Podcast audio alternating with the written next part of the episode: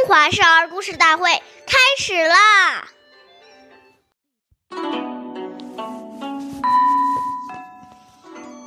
尊长前，声要低，低不闻却非议。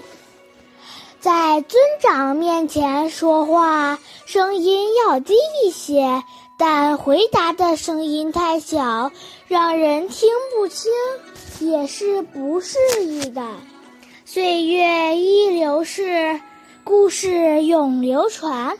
大家好。我是中华少儿故事大会讲述人陈雨欣，我来自小季金喇叭少儿口才钢琴艺校。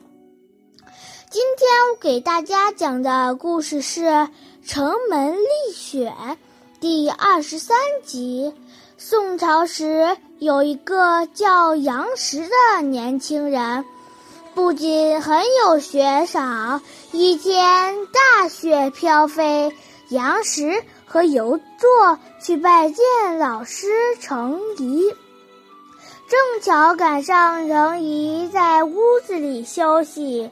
游作刚要上前敲门，杨时拦住了他，示意他不要打搅老师休息。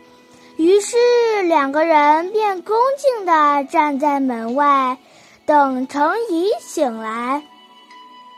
过了很久，程颐终于醒了。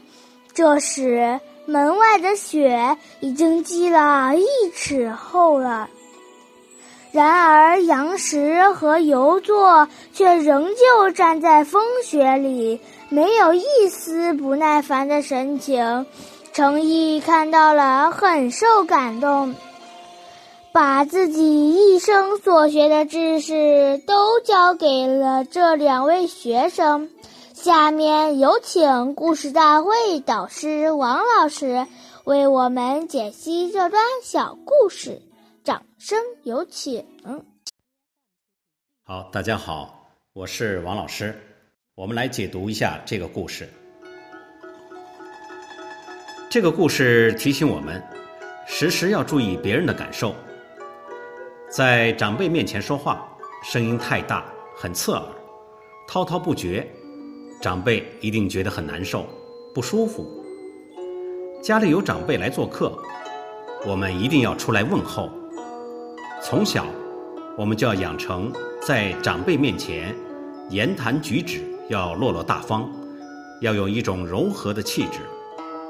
家里如果有长辈来，我们一定要让子女出来跟长辈问候，并注意在旁边观察他的礼貌应对情形。如果发觉孩子有哪些过失及表现不妥的地方，当下就要指导他应该如何做好才是对的。好，感谢您的收听，我们下期节目再会，我是王老师。想参与讲故事的同学，请关注我们的微信号“微库全拼八六六九幺二五九”。